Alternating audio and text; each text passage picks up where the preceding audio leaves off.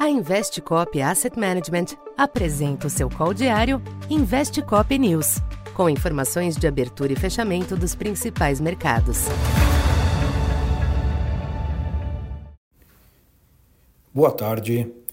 Eu sou Silvio Campos Neto, economista da Tendências Consultoria, empresa parceira da Investcop. Hoje, dia 5 de dezembro, falando um pouco do comportamento dos mercados nesta terça-feira. O sinal de desaquecimento do mercado de trabalho norte-americano condicionou o ambiente nos mercados nesta terça, com o indicador JOLTS apontando o menor nível de vagas em aberto de emprego desde março de 2021.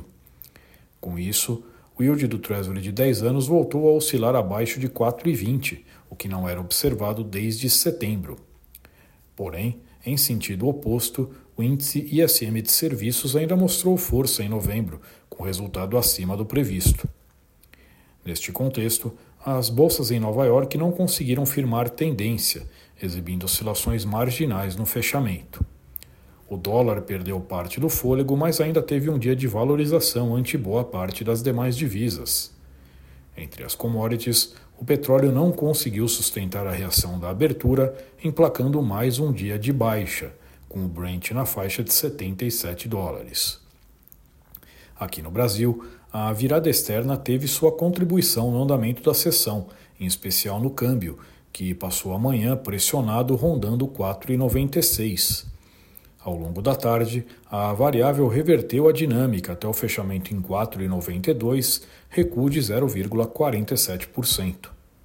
Por aqui, preocupações com o quadro fiscal persistiram, em meio às dificuldades do governo de avançar com as agendas pendentes no Congresso faltando pouco tempo para o recesso parlamentar. Com isso, os DIs não conseguiram acompanhar por completo o alívio nos yields externos, exibindo pequenas altas nas taxas médias e longas. Já o Ibovespa teve uma sessão volátil, mas chegou ao final do dia próximo da estabilidade, pouco abaixo dos 127 mil pontos. Na agenda, o PIB do terceiro trimestre, levemente acima do previsto, fez pouco preço. Para esta quarta, os mercados internacionais devem ponderar os movimentos de hoje com mais um indicador nos Estados Unidos, no caso a pesquisa ADP de emprego. A percepção de esfriamento do mercado de trabalho norte-americano favorece a manutenção de um quadro ameno, mas a precificação já otimista de corte dos juros pelo Fed impõe limites a movimentos adicionais, ao menos até a divulgação do payroll na sexta.